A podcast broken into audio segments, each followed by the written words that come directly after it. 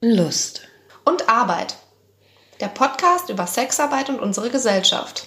Mit ganz viel Liebe und Wein. Mit Irina Mira, Lebenskünstlerin, Ex-Beamtin und seit einiger Zeit Sexarbeiterin. Und Noah, die nichts davon ist, aber einfach gerne die Welt hinterfragt. Prost! Prost. Unsere dritte Folge schon. Mhm. Heute sitzen wir in meiner Küche. Mhm. Und äh, für unsere dritte Folge von unserem Podcast Baby Lust und Arbeit ähm, haben wir uns vorgenommen, darüber zu sprechen, wie sich Sexualität, die man beruflich auslebt, äh, vielleicht auf die private, auf die persönliche Sexualität auswirkt oder eben auch andersrum. Ja, das heißt, es wird wieder eine Folge werden, wo es sehr, sehr persönlich und nah ähm, über die Erfahrungen geht, die Iri so macht gerade. Richtig? Das wird jetzt eine sehr intime Folge, aber ich freue mich drauf. Ich glaube, es wird echt cool. Bevor du angefangen hast, als Domina zu arbeiten, denk noch mal gerade daran, wie dein Sexleben war. Okay, ich stelle es mir vor. Hat es sich verändert? Ähm, ja, auf jeden Fall. Also mir sind, ähm, ja, mir sind zwei Sachen aufgefallen. Also grob könnte man sagen, dass ich jetzt äh, weniger privaten Sex habe. Ähm, dafür aber auch, würde ich sagen, besseren privaten Sex habe. Also fangen wir vielleicht mal damit an, dass ich ähm, erheblich weniger privaten Sex habe als vorher. Oh, und woran glaubst du dich das? Ähm, also ich glaube, das liegt einerseits daran, dass ich gerade relativ wenig Zeit habe, weil ich viel unterwegs bin und ganz viel mache und ähm, ja, als Domina arbeite, noch andere Sachen mache, diesen Podcast mache, was weiß ich, was alles tue und dann halt auch einfach privat weniger Zeit habe. Also ähm, glaubst du, dass es an, der zeitlichen, an deinen zeitlichen Ressourcen liegt und jetzt nicht daran, dass du vielleicht weniger Lust hast, weniger ein Bedürfnis hast, weil das Thema sowieso schon so präsent ist in deinem Alltag? Nee, das also weniger Lust würde ich sagen, auf gar keinen Fall. Mhm. Es ist halt eher so, dass ich weniger Zeit habe und dass ich auch jetzt so die Zeit, die ich habe, muss ich sagen, einfach lieber mit meinen Freunden verbringe als ähm, jetzt in der Gegend rumzudaten oder auf Tinder unterwegs zu sein. Was glaubst du stimmt eher? Hat man eher erotische Ressourcen, die aufgebraucht sein können?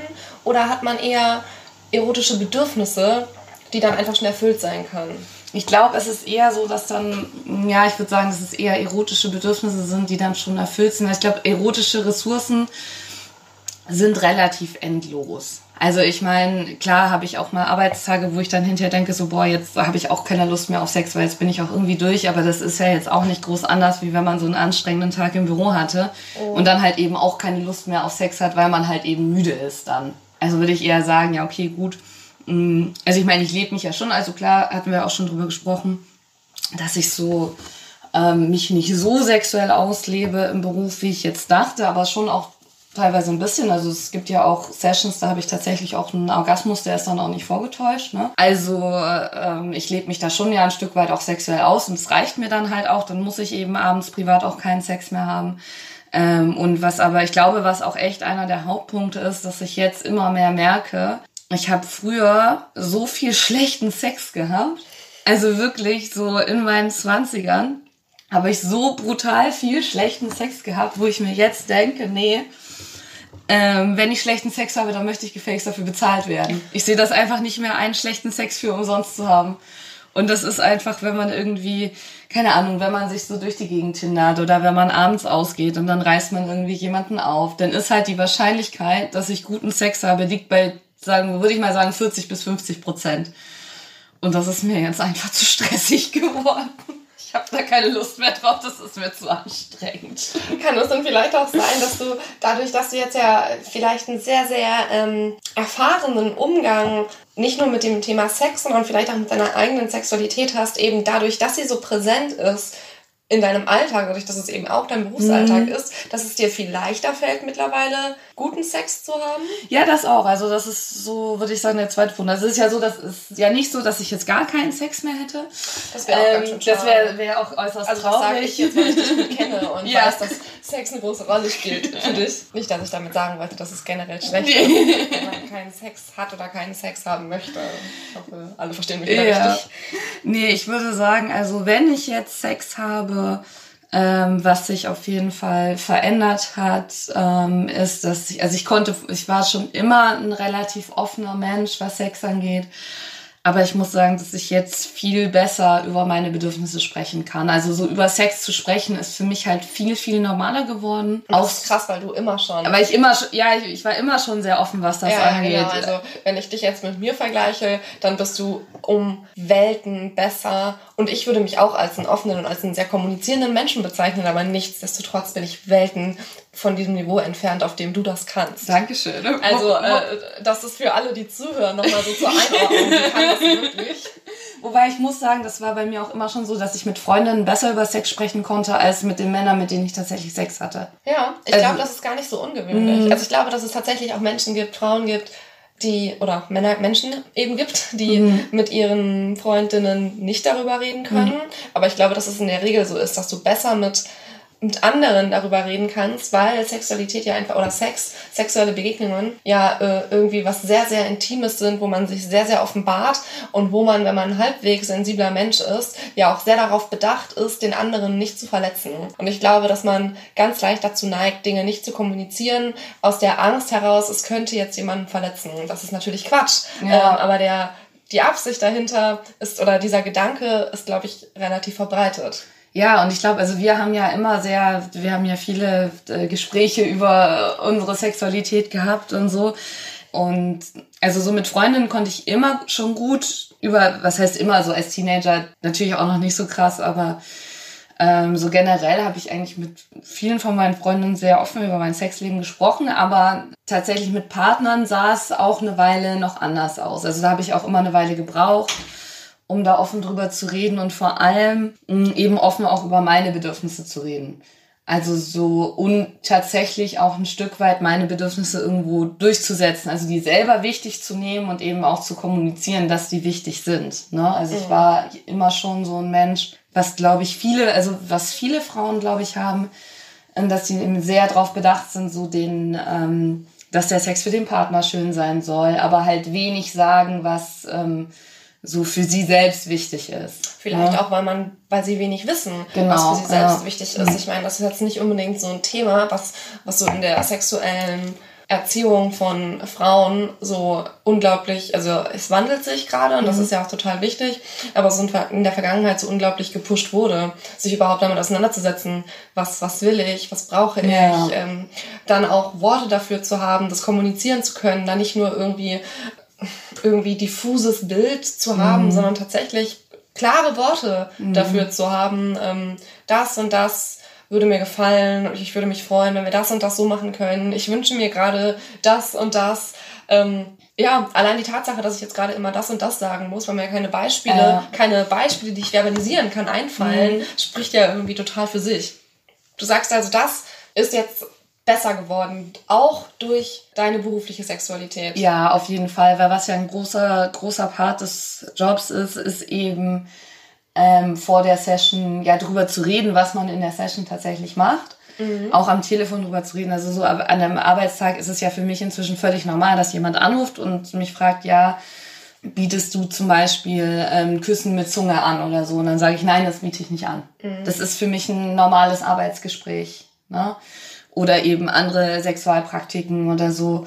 Hast du äh, das Gefühl, dass das deinen Gästen leicht fällt oder sind die eher, weil es ja für sie jetzt in aller Regel wahrscheinlich auch äh, eher dann eine, eine außergewöhnliche, nicht so häufig vorkommende Situation ist, dass die da auch teilweise kämpfen, sich überwinden müssen, das ist lernen müssen oder sind die da? Da kommt alles drin? vor. Also das ist echt, also von den Männern, die regelmäßig hinkommen, die total, wo das für die ist das so wie für mich, die sagen halt, ja, ich möchte gerne das und das, bietest du das an und dann sagt man halt ja oder nein. Mhm. Ähm, und dann bespricht man eben noch genau, was so bei ihm so die Tabus und Grenzen sind und so weiter und so fort. Ähm, also hast du nicht, Entschuldigung, dass ich nee, habe, sorry. Kein Ding, red weiter. Ich dachte gerade, dass du da dann vielleicht auch denen, also dass du nicht nur lernst, ähm, deine eigenen Bedürfnisse zu kommunizieren, sogar, dass du ja jetzt auch übst, oder dich ganz, ganz professionell damit beschäftigst, anderen zu helfen, ihre Bedürfnisse adäquat zu kommunizieren. Ja, und da muss man bei vielen auch tatsächlich, also wie gesagt, es gibt die, die, die das schon sehr genau, die auch mit einer sehr genauen Vorstellung hinkommen, die auch schon sehr genau wissen, was sie machen wollen.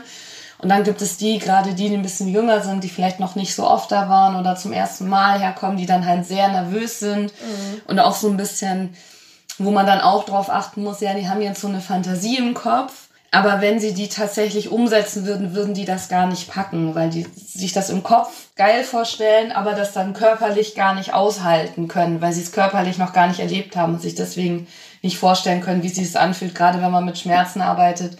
Man lernt dann, dass man so ein bisschen vorsichtig sein muss mit den Männern, die so sagen, so ja, kannst alles machen, kannst voll durchziehen zum das sind das, äh, ja, also wenn man, wenn man dann so, man, ich frage ja dann immer so nach der Schmerzgrenze, ne, also so eher leichte Schläge, mittel, stark und ähm, gerade die, die ankommen, sagen, ja, mit mir kann man alles machen, alle Schlagwerkzeuge und voll durchziehen. Da ist die Wahrscheinlichkeit relativ groß, dass der nach fünf Minuten um Gnade bettelt, weil er das. Und das ernst meint. Und das ernst meint, ja. Das? Habt ihr dann äh, vereinbart ihr Safe Word? Safe Word, genau. Also man hat, man hat ein Safe Word und man kann ja auch, man kommuniziert ja auch während der Session miteinander. Also erstmal merkt man natürlich, man passt ja die, man achtet ja auch auf die Reaktion des Gegenübers. Also man merkt ja schon, wenn man jemanden schlägt und ähm, äh, merkt man ja, wann es so für ihn den Punkt verlässt, wo es angenehm ist und wo man so langsam an eine Grenze hinkommt. Das merkt man, da tastet man sich ja auch ran. Mhm.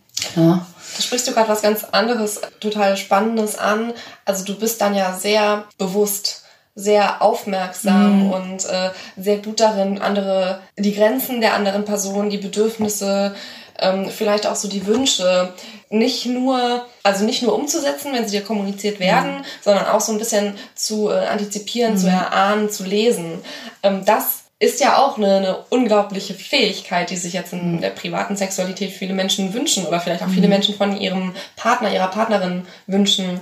Wie wirkt sich das auf so die private Sexualität auf? Das, ähm, da habe ich jetzt, also das wirkt sich, glaube ich, tatsächlich gar nicht aus, weil ich gerade so in meiner privaten Sexualität bewusst eigentlich mehr so daran arbeite, dass ich mehr meine eigenen Bedürfnisse, also nicht durchsetze gegen den anderen, aber ähm, weil ich glaube, was, also ich war, glaube ich, immer schon relativ gut darin, so äh, die Bedürfnisse vom anderen zu erkennen und umzusetzen. So, ich glaube, das konnte ich immer schon ganz gut. Mein Problem war eher so, eben auf meine eigenen Bedürfnisse zu achten, auf mich selber zu achten und auch dem Partner klar zu kommunizieren, was ich möchte und was ich nicht möchte. Das heißt, ähm, so genau dieses, äh, den anderen lesen, den anderen in seiner Sexualität äh, bestätigen oder äh, ausleben, ist jetzt genau das, was dann vielleicht auch so ein bisschen den Arbeitsanteil genau. an deinem Job als Domina ausmacht, wo du dann privat sagst, hey, das mache ich das mache ich beruflich, das mache ich den ganzen Tag. Ja, jetzt also, geht es nicht darum. Genau, also es ist nicht so, dass ich mich jetzt seitdem hinstelle und sage so, boah, ich bin voll egoistisch im Bett und es geht nur noch um mich, weil dann, dann macht mir das ja auch keinen Spaß mehr. Also mhm. das bringt dann ja nichts. Aber ähm, es ist schon so, ja, dass ich mir denke, also wenn ich schon, also wenn ich jetzt quasi eine Dienstleistung erbringe, die sehr gut ist, indem ich sehr genau auf den anderen eingehe und dafür bekomme ich dann nichts zurück, das sehe ich einfach nicht mehr ein. Also das habe ich früher, genau, in meiner privaten Sexualität, das habe ich früher gemacht. Also ich hatte früher auch tatsächlich Sex mit Männern, wo ich mir hinterher dachte, so, boah, ey, ich habe ja. ich hab dir jetzt mega gut eingeblasen, ne? fand es total geil, alles Mögliche habe ich gemacht und was habe ich zurückbekommen? So fünf Minuten unmotiviertes Rumrammeln. Also so das... Oh. Äh, das mache ich jetzt einfach nicht jetzt mehr. Jetzt weißt du halt, dass das... Äh, das kostet halt. Ganz genau, dass das irgendwie einen hohen Gegenwert hat, der dann, wenn er nicht auf äh, sexuelle ja. Bedürfniserfüllung darin besteht, dann halt in Geld. Ja, genau. Und das sehe ich, also deswegen habe ich, glaube ich, auch weniger Sex, weil ich so mit, ähm, ja, mit One-Night-Stands äh, habe ich sehr sehr schlechte Erfahrungen gemacht in dem Sinne, dass die Typen halt wirklich egoistisch waren, dass der Sex dann schlecht war, dass Grenzen überschritten worden sind oder so. Und da habe ich einfach, muss ich sagen, habe ich jetzt, das gebe ich mir nicht mehr. Bist du denn das, jetzt vielleicht auch besser darin, deine eigenen Grenzen viel besser, zu kommunizieren? Viel, viel besser. Also ich glaube, ich glaube, das hat auch viel mit dem Alter zu tun. Also ich meine, ich bin natürlich auch älter geworden, da habe ich auch das Gefühl, werden alle so ein bisschen besser darin, mehr auf ihre Grenzen zu achten, ihre Grenzen klarer zu artikulieren, mehr auf ihre eigenen Bedürfnisse zu achten. Weil das leider was ist, was man als Frau, glaube ich, über Jahre hinweg irgendwie lernen muss Ja. Also manchmal habe ich das Gefühl, Männer kommen mit so einem Egoismus auf die Welt, dass sie denken, also wenn ich Sex habe, dann muss der Sex für mich geil sein nee, und die Frau glaub, ist dafür da, mich so zu befriedigen. Ich glaube, das macht ganz ja, aber, Sozialisation. Ja, genau. Aber so manchmal habe ich das Gefühl, Männer sind, Männer kommen im Sex, Sexualleben an und sind so, hey, hier ist mein Schwanz, kümmere dich drum. Während Frauen so sind, ja, ich habe da diese Klitoris, aber ich meine, nein, die musst du nicht anfassen, bla, ist auch okay, wenn wir nur hier so ein bisschen rein raus und so, obwohl einem das ja selber gar nicht so viel bringt eigentlich. Okay. Gab schon mal eine, eine sexuelle Situation, die du, äh, also seit du als Domina arbeitest, die du in, deinem, in deiner privaten Sexualität hattest, die dich an was Berufliches erinnert hat? Noch nie. Echt? Noch gar nicht. Für mich ist das völlig getrennt voneinander. Also das ist so... Ähm, Weil das, was du privat machst, in einer ganz anderen Sphäre stattfindet als das, was du beruflich machst? Nee, eigentlich nicht, oder? nee, also ich habe ja privat auch, ich bin ja privat auch in die SM-Richtung, aber es ist schon alleine durch diese Studioatmosphäre ist irgendwie, ich meine, das sind dann halt meine Arbeitsklamotten, die ich anhabe und das ist halt mein Arbeitsplatz und ne? Also nicht irgendwie, keine Ahnung, eine eine Bewegung, eine, eine Aktion, nee, irgendwas, was dir schon mal privat wieder begegnet ist und wo du dachtest, ach krass, ja, wie beim Gast letzte Woche und dann fuck, jetzt bin ich in meinem Kopf auf der Arbeit. Nee, wirklich null, also so wirklich null. Das ist für mich auch privat. Ist es irgendwie, ich weiß nicht, wenn ich bei der Arbeit bin, dann bin ich bei der Arbeit und selbst wenn, wenn ich dann in der Session Spaß habe, habe ich halt auf der Arbeit Spaß. Und es ist für mich aber so einfach was völlig anderes wie Privatsexualität auszuleben, weil irgendwie private Sexualität dann auch, ja, also gerade wenn man halt in einer devoten Rolle ist, ähm, das Schöne daran ist ja, dass man so komplett abschalten kann. Ne? Dass man halt sich auch so wirklich dem, äh, dem Partner oder der Partnerin übergibt und äh, die Verantwortung abgibt und sich fallen lassen kann. Das mache ich ja bei der Arbeit nie. Mhm. Also das, das habe ich da ja einfach nicht, weil auf der Arbeit bin ich auf der Arbeit und selbst wenn mir das Spaß macht, behalte ich ja immer die Kontrolle über die Situation, muss ich ja auch die Kontrolle über die Situation behalten. Mhm. Das heißt, ich kann mich da nie so fallen lassen wie jetzt in einem privaten Kontext. Selbst wenn ich, ähm, das hatte ich, stimmt, das hatte ich in der letzten Folge auch noch gar nicht gesagt, also mh, wir reden hier immer davon, dass ich als Domina arbeite. Ich biete aber auch ähm, eben sogenannte ähm, ja passive Sessions an, also wo ich dann auch die andere Rolle einnehme das mache ich ein Stück weit weniger wie im dominanten Bereich. Da mache ich auch vieles nicht so. Ähm, aber auch auf der Arbeit nehme ich teilweise die devote Rolle ein. Die, deiner, ist, die, deiner die meiner privaten Neigung auch mehr entspricht. Genau. Aber bei der Arbeit ist es für mich eben was völlig anderes, weil ich vom Kopf her dann nicht so drin bin. Also selbst wenn mir das Spaß macht und wenn ich das cool finde, bin ich einfach vom Kopf her nie so, dass ich jetzt wie im privaten Bereich, wo ich dann sagen würde, okay, mein Kopf ist ausgeschaltet, ich bin einfach nur völlig im Flow und im Moment und wenn ich auf der Arbeit bin, gucke ich ja auch zwischendurch auf die Uhr, weil ich werde ja pro Zeit bezahlt und dann achtet man ja darauf, dass die Session auch nicht länger geht wie die bezahlte Zeit und sowas, mhm. was man ja privat nie machen würde. Also privat würde man ja nicht alle Viertelstunde auf die Uhr gucken, wann denn jetzt die bezahlte Zeit vorbei ist oder so. Ja, ne? ja. Also das ist schon, es ist einfach was, ähm, es ist was völlig anderes und deswegen hat sich das auch nie ähm, also ich hatte eine Situation gab es mal bei der Arbeit, wo ich einen Gast hatte, der mich ein bisschen an eine Affäre von mir erinnert hat. So von der Art des Auftretens her. Also er sah ganz anders aus und so, aber der hatte sowas an sich, was mich ein bisschen an diese Affäre erinnert hat. Aber das muss ich sagen, das war auch relativ am Anfang, also wo ich glaube auch diese Trennung noch nicht so ganz im Kopf hatte, so das heißt, stark wie ich sie jetzt habe. Das zu trennen, das ist auch schon was, was du aktiv äh, Das ist eine Entwicklung, hast. ja. Mhm. Also man ist am Anfang auch glaube ich, ja, man ist, alles ist so neu und man guckt sich das alles an und äh, aber irgendwann ist es halt auch, es ist dann halt irgendwann schlicht und ergreifend ein Arbeitsplatz. Ja, klar. So, wo man halt in seinen Arbeitsklamotten rumläuft.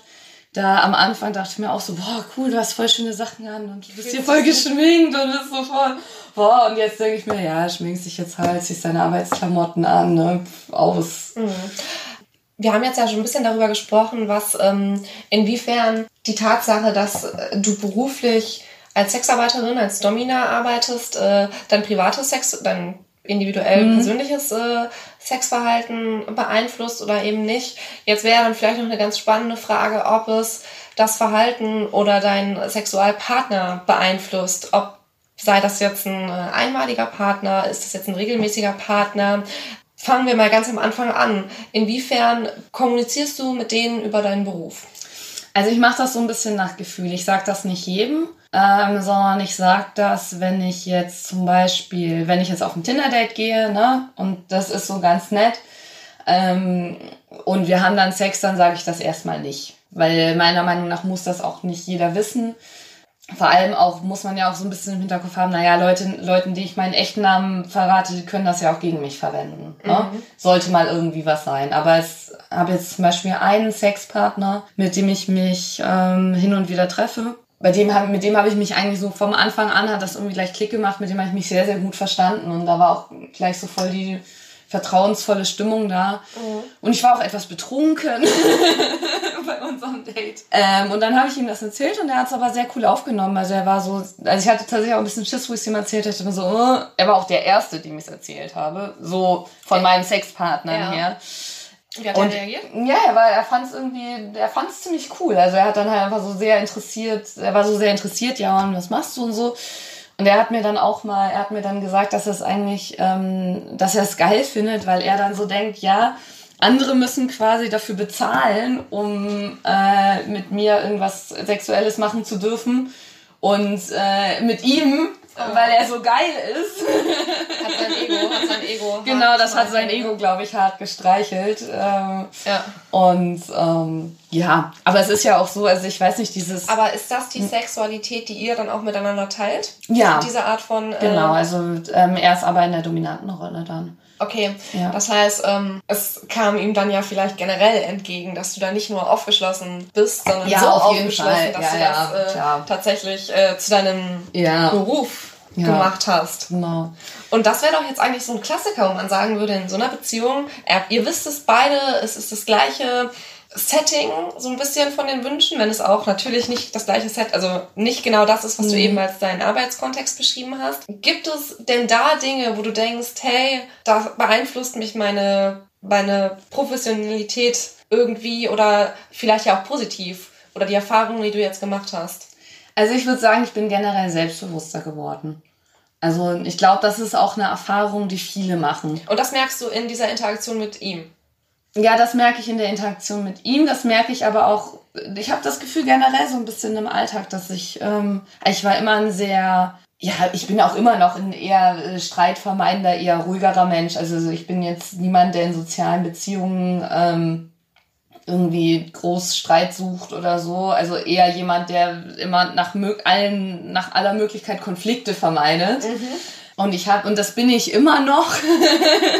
aber ich habe das Gefühl, es ist ein bisschen besser geworden. Also ich bin ein bisschen besser geworden, darin so ähm, ja für mich selber einzustehen.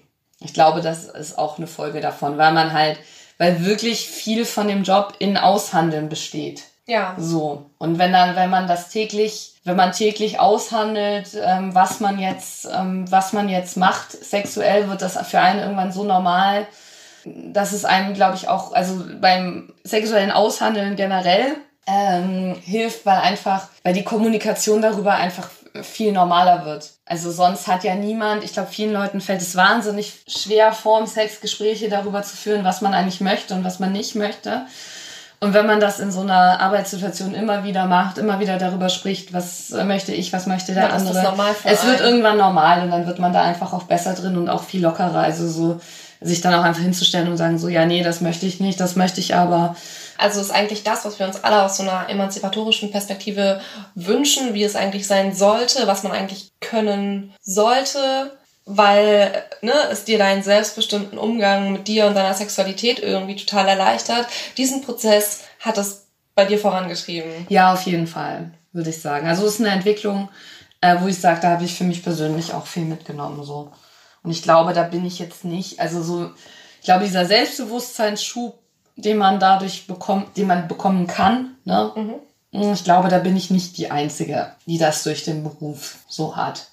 Ja, cool. Ja. Also dann würde ich das jetzt ja, wenn ich mal so ein bisschen zusammenfasse oder resümiere, wie heißt Resümieren. Das? Revue passieren lassen. Was ich, was ich alles Klingt das eigentlich nach einer nach einem positiven Einfluss? Würde ich auch sagen. Also ich würde sagen, generell hat das äh, hat die Dominantätigkeit äh, auf mein privates Sexleben, auf mein äh, Leben generell, würde ich sagen, positive. Ich habe mich persönlich dadurch weiterentwickelt ähm, und würde das auch, wenn ich, selbst wenn ich den Beruf irgendwann nicht mehr machen würde, würde ich sagen, habe ich da für mich sehr viel mitgenommen und das war sehr schön und hat mir persönlich sehr viel gebracht. Ja, cool, dann ja. äh, lass uns darauf anstoßen. Prost!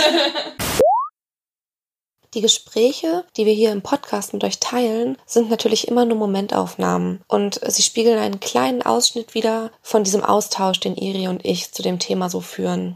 Dabei entwickeln wir uns noch mit jedem Gespräch, auch außerhalb des Podcasts.